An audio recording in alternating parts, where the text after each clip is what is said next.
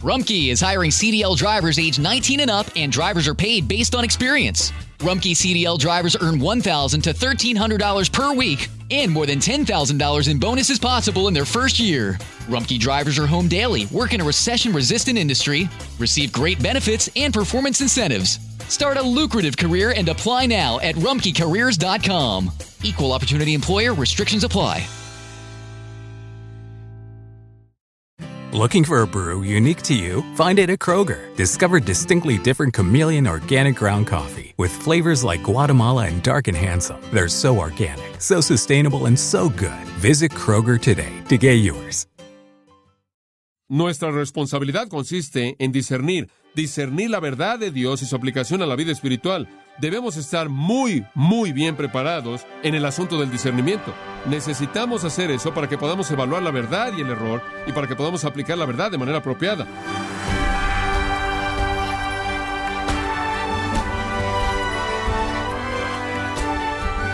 Le saluda su anfitrión Miguel Contreras, dándole la bienvenida a este su programa Gracias a vosotros con el pastor John MacArthur. Al hablar de discernimiento, Martin Lloyd Jones dijo, Siempre encuentro que aquellos que son llevados por todo viento de doctrina son los mismos que son muy perezosos para estudiar la doctrina. Fin de la cita.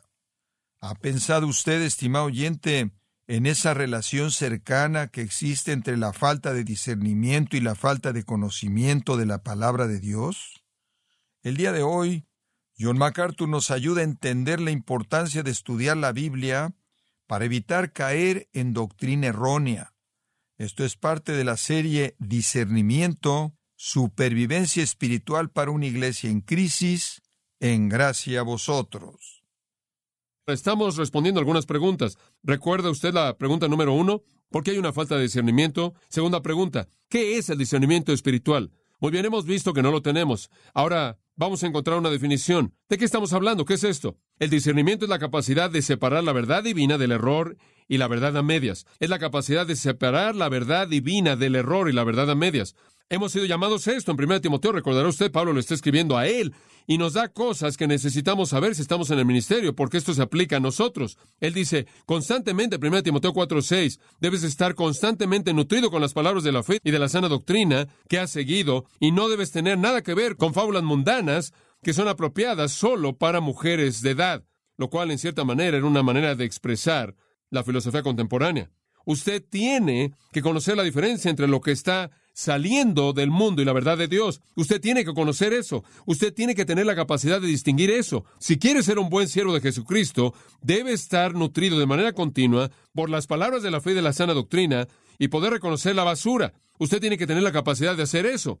Más adelante en el 4.3 él dice, Ocúpate en la lectura, la exhortación y la enseñanza. Y ahí en el versículo 16, ten cuidado de ti mismo y de la doctrina. Debes separar, debes conocer la verdad, debes distinguirla del error. Vaya al 6.2, él dice, y los que tienen amos creyentes, no los tengan en menos porque son hermanos, sino sirvan los mejor, porque son participantes del beneficio de todos los creyentes que tienen y son amados. Después de toda esta enseñanza, él dice esto, y esto incluye todo lo que tenemos regresando hasta el versículo 5, y dice, esto manda y enseña en el versículo 3. Si alguno enseña algo diferente y no se conforma a las sanas palabras de nuestro Señor Jesucristo y a la doctrina que es según la piedad, está envanecido y no entiende nada. Ahora usted tiene que tener la capacidad de distinguir. Si alguien viene con algo diferente, él está envanecido, él no entiende nada, él simplemente está contendiendo acerca de cuestiones, acerca de palabras que producen envidia, contienda, malas sospechas, fricción constante y demás. Debes apegarte a la doctrina sana, enseñe, predica estos principios y cualquier cosa que tiene algo diferente, que no está de acuerdo con esto, está engañado y no sabe nada.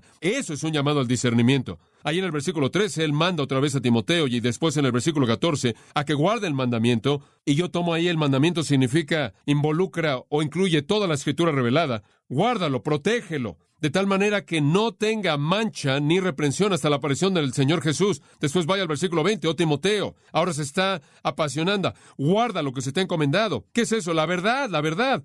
Evitando la enseñanza mundana y los argumentos de lo que es falsamente llamado ciencia, la cual profesando algunos se apartaron de la fe. Timoteo guarda la verdad, guárdala y conoce la diferencia entre la verdad y el error mundano y las palabras vacías y la falsamente llamada ciencia. Tienes que hacer eso, eso es discernimiento. Esas son palabras fuertes, amados. Preservar la verdad, no adulterada y pura, guardar el tesoro en contra de aquellos que lo quieren corromper. Entonces cualquier persona en el ministerio es llamado a la tarea de desarrollar y refinar la capacidad de separar la verdad divina del error y la verdad a medias. Ahora, podrá ser útil hacer algo de estudio de trasfondo de las palabras que son usadas en la Biblia de manera muy breve. Dos palabras clave emanan de las Escrituras cuando hablamos del discernimiento. Una es la palabra hebrea bin y la otra es la palabra griega diacrino. El término hebreo bin es usado 247 veces en el Antiguo Testamento y ha sido traducido de maneras diferentes. Algunas veces traducido discernir, algunas veces distinguir, algunas veces entender, pero tiene la idea de tener la capacidad de separar. Está relacionado con el nombre Bayin, que significa espacio en medio. Inclusive está relacionado con el término, el término de proposición, el cual es ben. Bayim, ben, bin significa separar o en medio. Entonces la palabra tiene la idea de tener la capacidad de colocar espacio entre cosas. Usted no puede mezclar esto. Esto está por aquí, esto está por allá. No se mezclan. Esto significa que está separando dos realidades que no se pueden mezclar. Y ese es un proceso de separación en el que consiste el discernimiento. Separar algo de otra cosa porque hay una diferencia ahí y debe hacerse una distinción. El discernimiento entonces es, decimos, es la capacidad en llegar al entendimiento y el conocimiento de la verdad de Dios mediante un proceso de separación. Yo hago esto todo el tiempo. Todo lo que leo, todo lo que oigo, tengo que colocarlo por el filtro y separar lo que no es verdad de lo que es verdad. Ese proceso de separación es discernimiento. De nuevo es el concepto de antítesis. Ahora el término griego es diacrino, significa separar. Con frecuencia se traduce juzgar. ¿Pero qué hace un juez? Un juez es un juez, en teoría, porque tiene la capacidad de oír una cantidad enorme de información, leer una cantidad de información enorme y separar, ¿qué? La verdad del error y hacer un juicio. Eso es lo que un juez hace. Él discierne. De nuevo, la palabra de acrino tiene la idea de separar de tal manera que alguien pueda emitir un juicio o una decisión. Entonces, el discernimiento espiritual es la capacidad de separar la persona de Dios, la obra de Dios, la voluntad de Dios, la verdad de Dios, de todo lo demás que quiere infiltrarse en ello. Es la capacidad de conocer esa voluntad de Dios que es buena, agradable y perfecta, de la que Pablo habló en Romanos 12, 2 lo cual es mediante la renovación de su mente. Es esa capacidad de la cual el apóstol Pablo escribió en Colosenses 1.9, cuando dijo, quiero que estén llenos del conocimiento de su voluntad en toda sabiduría y entendimiento espiritual para que puedan andar de una manera digna. Quiero que conozcan la voluntad de Dios, que disciernan la verdad de todo. Esa es la clave. Emitir un juicio, hacer una separación, hacer una distinción. Entonces, como cristianos somos llamados al discernimiento. Y cuando dice examinadlo todo, es separar el error de la verdad. ¿Por qué? Porque Dios ha dado verdad. Él quiere que sea protegida y sea transmitida a la siguiente generación, pero Satanás no solo quiere destruir la verdad, sino que quiere infiltrar la verdad con qué? Con error. Meter a los caballos troyanos para que las puertas puedan ser abiertas y todo el enemigo pueda entrar corriendo dentro de las paredes de la iglesia y tenga usted caos absoluto. Ahora eso nos lleva a la última pregunta, y quizás la más importante. Y esa es cómo puedo convertirme en una persona que discierne. Espero que usted esté motivado a ser una persona que discierne. La pregunta es cómo se convierte en una. Le voy a dar algunos pasos simples. Paso uno. Deseo. Deseo. Comienza ahí. Comienza ahí. Si usted no tiene deseo de discernir, créame, usted no lo será. Si su único deseo es ser feliz, tener salud, tener riqueza, ser próspero, sabio, si su único deseo es estar satisfecho, estar cómodo, si su único deseo es propagar lo que usted cree y lo que usted siente y lo que usted piensa, si su único deseo es asegurarse de que lo que usted cree se ha oído en todos lados, usted nunca será una persona que discierne. El discernimiento sale de un deseo nacido de la humildad. Una humildad que dice, no sé, no confío en mi propio juicio, debo convertirme en alguien que discierne un deseo que viene del hecho de que yo creo tanto en la palabra de Dios y la verdad de Dios y entiendo de manera tan clara los ataques de Satanás y su deseo de infiltrar la herejía que destruye, que debo ser una persona que discierne. Sé que tengo la capacidad de engañar, puedo ser engañado, sé que no puedo confiar en mis propios sentimientos y anhelos y emociones y pensamientos y conceptos, debo discernir, sé que puedo ser desviado y engañado por la falsa doctrina, debo discernir, Sé que puedo controlar mi teología por mi deseo egoísta. Debo discernir. Y cuando a partir de la humildad, de su propia ineptitud y el reconocimiento de su propia debilidad, usted dice, anhelo discernir, usted está en el camino. Ese es el paso uno. Proverbios 2, permítame leérselo, Proverbios 2, 3. Si clamares a la inteligencia y elevares tu voz al entendimiento, si como la plata la buscares y la escudriñares como a tesoros escondidos, entonces discernirás, entonces lo obtendrás y usted podrá discernir lo que verdaderamente es el temor del Señor y el conocimiento de Dios, cuando usted lo quiere, cuando lo desea, cuando tiene hambre por ello. Esto motiva todo. En algún punto a lo largo del proceso, obtuve ese deseo. No conozco todos los componentes, pero en algún punto a lo largo del proceso, me vi motivado por conocer la verdad de Dios. Y yo hasta el día de hoy no estoy satisfecho con algo que simplemente surge. Todo lo que leo, lo analizo, y atravieso por este proceso de separación en mi mente. Y usted ve cualquier libro, si usted viera en mi biblioteca que he leído, vería pequeñas cosas en el margen que dice eso es verdad o signo de interrogación, ¿de dónde salió esto? Esto no es preciso. Líneas rojas, tachando algo, leo así, pienso así, porque deseo, tengo tanto deseo por conocer la verdad. He tenido ese conocimiento implantándose de manera directa a sí mismo en mi vida y afectando cómo vivo, e implantándose a sí misma de manera directa en las vidas de toda persona que me oye y afecta cómo viven. Entonces, es una responsabilidad inmensamente grande. Tengo un alto concepto de las escrituras, tengo un deber de trazarla de manera correcta, interpretarla de manera correcta, y entonces tengo el deseo de discernir. Y de nuevo, eso nace de la humildad que dice, no puedo conocer esto por mí mismo, no tengo todas las respuestas en mí, pero sé que Dios quiere que conozca su verdad y sé que Él quiere que interprete correctamente su palabra, y sé que Él quiere que yo disciana y entonces voy a buscar eso. En segundo lugar, oración, oración. Aquí está el equilibrio de dependencia en el Señor, claro, para el proceso. Usted puede tener todo el deseo en el mundo, pero usted tiene que depender de Él. Hay una ilustración de esto allá atrás en Primero de Reyes, capítulo 3. En Primero de Reyes 3.9. Salomón oró a Dios y él dice, entonces da a tu siervo un corazón que entienda para juzgar a tu pueblo, para discernir entre el bien y el mal. Salomón dice, quiero discernimiento, quiero discernimiento, qué gran petición, porque de otra manera él dice, no podría cumplir con ese trabajo. Tengo que tener discernimiento. Y el versículo 10 dice, agradó a los ojos de Jehová que Salomón hubiera pedido esto. Dios bendijo la petición por discernimiento. Y Dios le dijo, debido a que has pedido esto, discernimiento, la capacidad de separar entre lo que está bien y lo que está mal, lo que es correcto y lo que es incorrecto, y no has pedido para ti mismo, hombre. Aquí está el problema básico. La gente que busca discernimiento está dispuesta a salirse de sí mismos. En la actualidad el cristianismo cultiva un egoísmo tan grande que la gente realmente no está interesada en discernir. Lo único que le interesa es obtener lo que necesitan. Él dice, no has hecho eso, has tenido la oportunidad de pedir lo que quisieras, pudiste haberte metido ahí en el grupo de nombrar y reclamarlo, y el grupo de la fe, y el grupo de la prosperidad, y el grupo de la larga vida. Podrías haber pedido riquezas para ti mismo, y ciertamente esto existe en la actualidad. Tiene usted ese grupo. Y pudiste haber pedido la vida de tus enemigos. Pudiste haber estado entre los que buscan la venganza, pero no fue así. No pediste nada para ti mismo, pero pediste discernimiento, entender la justicia, y aquí he hecho conforme a tus palabras, te he dado un corazón sabio que discierne, de tal manera que no ha habido alguien como tú, ni habrá alguien como tú. Hombre, esto es realmente una ilustración de Santiago 1.5. Si alguno no tiene sabiduría, ¿qué? Pídela a Dios, que da todos abundantemente y sin reproche. El equilibrio claro en términos de deseo de la oración. Puedo desear el discernimiento, pero debo depender en el Señor para el proceso de volverme alguien que discierne, como Salomón, la oración.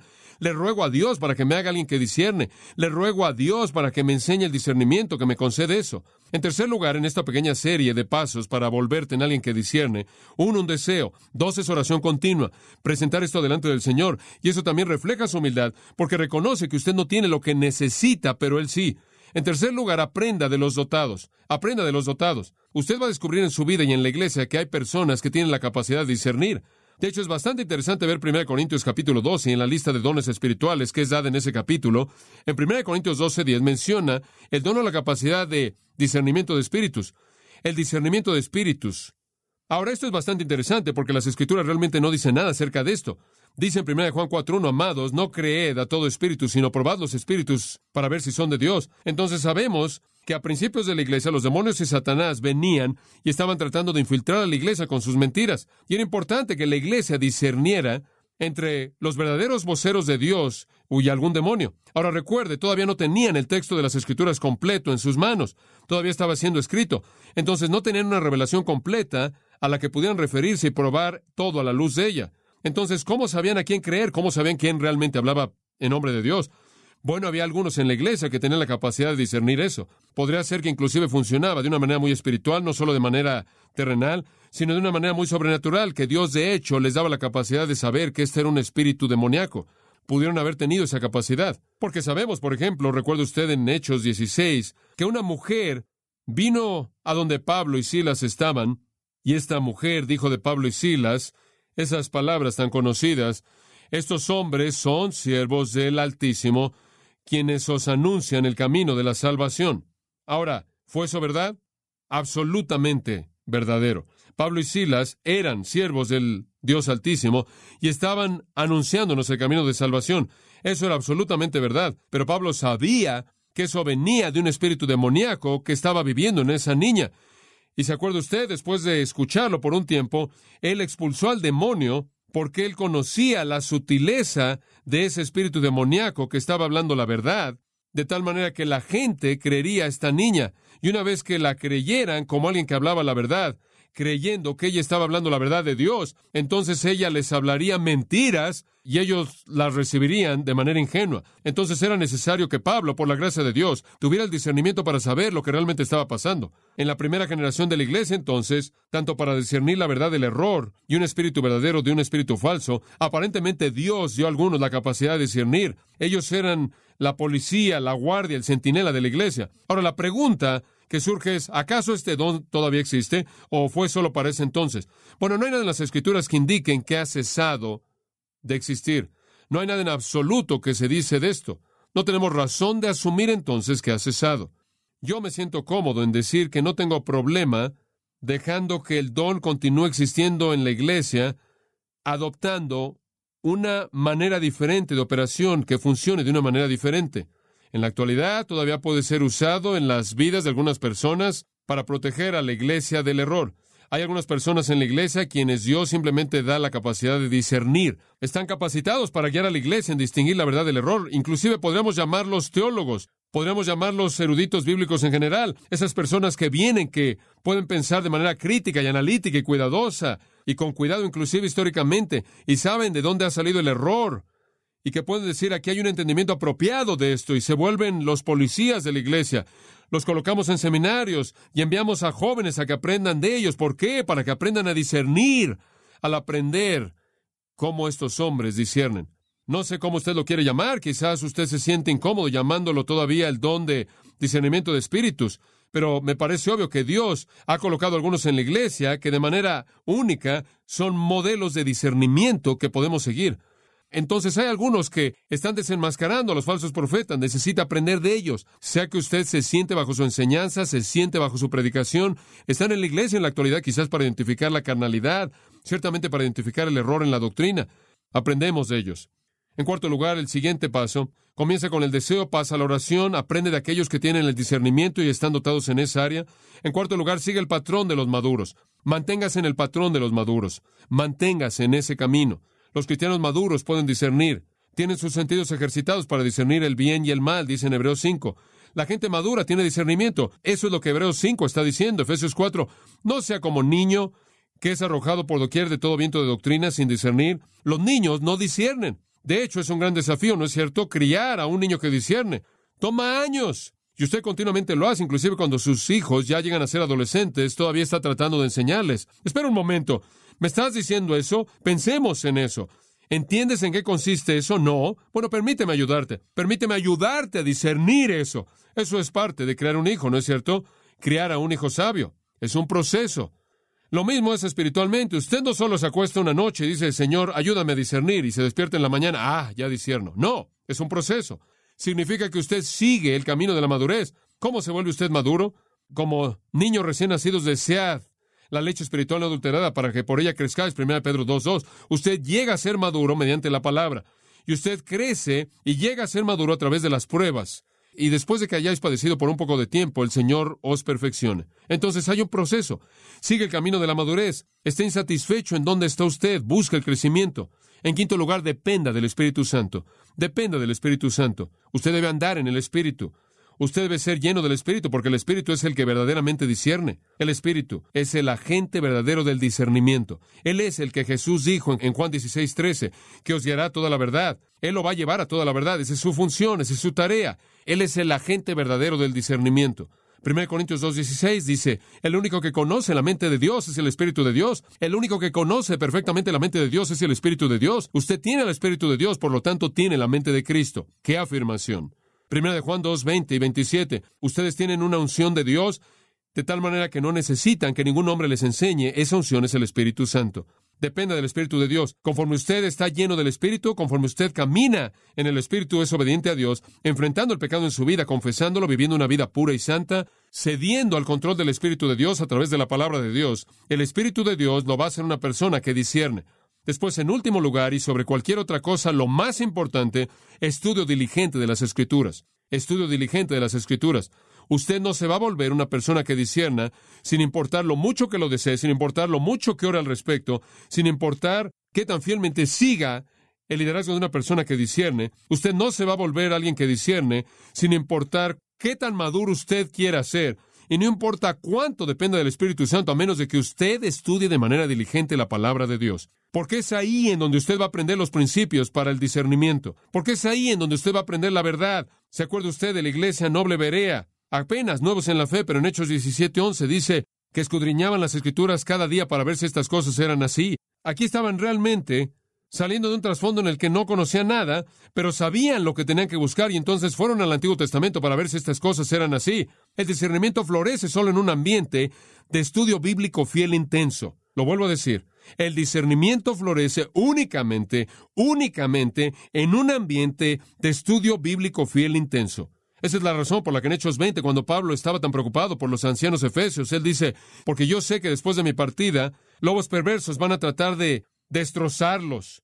Los caballos troyanos van a venir, el enemigo va a infiltrarse. Ustedes van a creer algo de error. De vosotros mismos van a levantarse hombres perversos que los van a desviar. Van a tener caos doctrinal, confusión doctrinal aquí. Y entonces os encomiendo a la palabra de su gracia que tiene poder para sobreedificaros. La palabra, la palabra. Observe conmigo 2 Timoteo 2.15, simplemente para tocar este versículo con referencia a su importancia. Ahora usted tiene que tener la capacidad de distinguir al final del versículo 15 entre la palabra de verdad y las especulaciones vacías, las palabras mundanas que llevan a la impiedad. Usted debe tener la capacidad de distinguir entre la palabra de verdad y las cosas torpes, insensatas, que se inventan y dicen la resurrección ya sucedió y trastornan la fe de algunos. Usted tiene que tener la capacidad de distinguir entre la verdad y el error. Usted tiene que hacerlo. Y así es como lo hace. Procura con diligencia. Eso presenta un retrato de un trabajador que está dando su máximo esfuerzo y excelencia en su trabajo. Procura con diligencia presentarte a Dios aprobado. Eso significa literalmente estar al lado de Dios como digno de su compañía. Hombre, si voy a estar al lado de Dios y decir soy digno de tu compañía, Señor, porque tú y yo creemos lo mismo. Va a demandar mucho esfuerzo si voy a ser aprobado por Dios a ese nivel. Después él dice, como obrero, que no tiene que avergonzarse. La palabra avergonzarse es la palabra clave. Debe avergonzarse usted de la calidad baja de trabajo realizado en la palabra si es un esfuerzo deshonroso. Debe tener la capacidad de ponerse de pie al lado del Señor en su presencia y decir, Señor, prediqué exactamente lo que escribiste en la palabra. Fui fiel a ello. Lo busqué de manera diligente, lo estudié de manera diligente para que pudiera representarlo de manera fiel. ¿O quiere usted llegar a un punto en el que le diga usted, estoy avergonzado de ti, estoy avergonzado de la manera equivocada en la que tú trataste mi verdad, estoy avergonzado de tu incapacidad de distinguir la verdad, de las especulaciones mundanas, vacías, que llevan a la impiedad y se esparce como gangrena. Estoy avergonzado de tu incapacidad de identificar a los falsos líderes que se han desviado de la verdad y han trastornado la fe de otras personas. Estoy avergonzado por la manera en la que tú has manejado mi verdad. Escuche, si vamos a comunicar de manera apropiada la palabra de verdad, entonces tenemos que ser muy diligentes en el estudio de la palabra de Dios. No hay atajo para ello, no hay atajo. Es aquello que hace que el hombre de Dios sea perfecto, enteramente preparado para toda buena obra. Pablo dice más adelante. Entonces, si usted quiere discernir, demanda deseo, oración, ejemplo, madurez, el Espíritu Santo, estudio diligente, conocimiento de la palabra, ¿y qué va a suceder? Ese tipo de enfoque, si dirigimos nuestro camino para seguir esos pasos, va a fortalecer la convicción doctrinal de la iglesia, va a hacernos antitéticos, absolutos, no relativos nos va a llamar a la disciplina de la iglesia, va a mantenernos alejados de las concesiones necias con el mundo, va a hacernos buenos intérpretes de las escrituras, nos va a madurar, va a honrar a Dios y después seremos una iglesia que discierne. Permítame cerrar con Filipenses 1, un texto muy importante. Acompáñeme ahí. Filipenses 1.9. Y esto oro que vuestro amor abunde aún más y más, deténgase ahí. No estamos en contra del amor, no queremos ser personas que no amen, no queremos ser personas no amorosas. Quiero que su amor abunde aún más y más. Quiero más y más amor, más amor hacia otros. Y él está hablando de amor hacia otros, otras personas. Él dice, quiero que su amor abunde. No quiero que se piense de ustedes como alguien que no es amoroso, que abunda aún más y más en ciencia y en todo conocimiento. ¿Ve eso? Usted no puede tener el amor como una hermenéutica. Usted no puede tener el amor como los principios de la interpretación. Usted debe tener más y más y más amor, pero ese amor está contenido en el conocimiento real o el conocimiento de la realidad y el discernimiento. Entonces, aprobaréis lo que es mejor, versículo 10. Entonces serán llenos del fruto de justicia, versículo 11. Ahora debemos ser amorosos, pero un amor que abunda en conocimiento real y en todo discernimiento, aprobando lo que es excelente, siendo llenos del fruto de justicia, y ambos, versículos 10 y 11, él dice, y eso se va a manifestar en el futuro en su gloria. Ese es el llamado de Dios al discernimiento. Inclinémonos en oración. Padre, ayúdanos a guardar la verdad, a guardar el tesoro, a transmitirlo de manera pura y no adulterada a nuestros hijos y a otra generación. Ayúdanos, Señor, a no ser víctimas de los caballos troyanos que han entrado a la iglesia como regalos y han terminado liberando a muchos ejércitos enemigos para despedazarnos. Ayúdanos a examinar todo a la luz de las Escrituras, a usarlas como la plomada, como Amós dijo, por la cual medimos la verdad. Ayúdanos a no avergonzarnos para que algún día estemos a tu lado, digamos, prediqué exactamente como tú quisiste que predicara, conforme a lo mejor de mi capacidad. Fui fiel en discernir. Concédenos esa capacidad para que podamos proteger la santidad y la justicia, la excelencia de tu nombre y tu iglesia por causa de Jesús. Amén.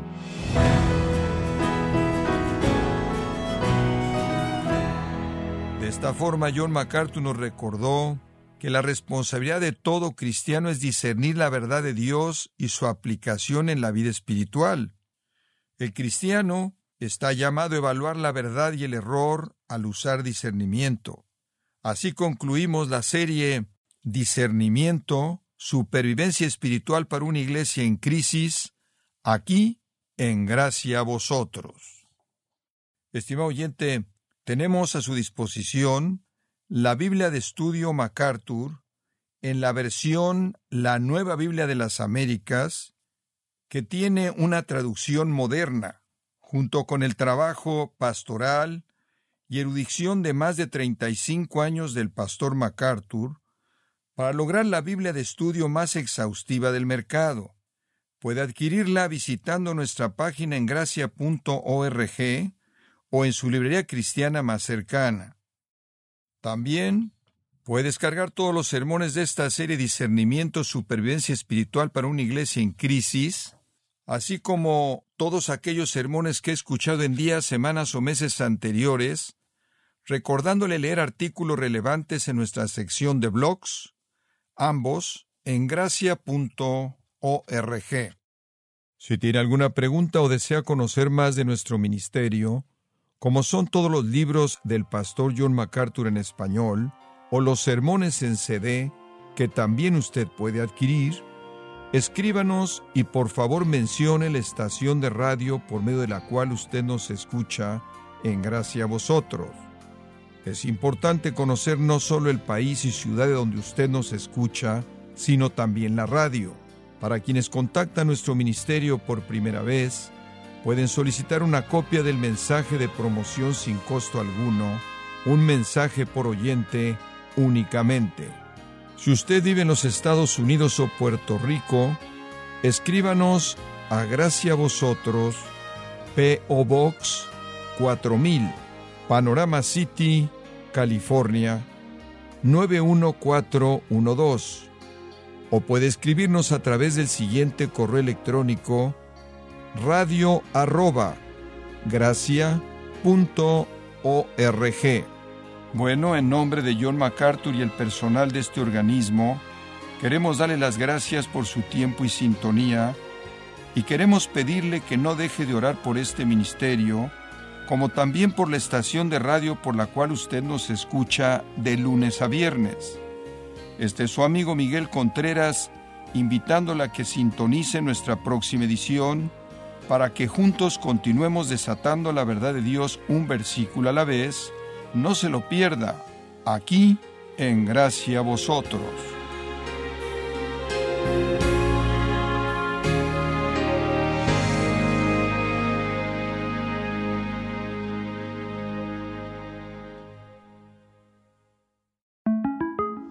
Para celebrar los precios sorprendentemente bajos de State Farm, le dimos una letra sorprendente a esta canción. Sorprendente, State Farm es, con esos precios tan bajos, ahorro mes a mes. Sorprendente, State Farm es, yo quiero esos precios bajos, ahorrar es un placer. Como un buen vecino, State Farm está ahí. Para celebrar los precios sorprendentemente bajos de State Farm, le dimos una letra sorprendente a esta canción. Llamando a State Farm encontré estos precios bajos y cambié. Con precios sorprendentes ahorro mes a mes. Ahorrando dinerito está todo bien. Como un buen vecino, State Farm está ahí.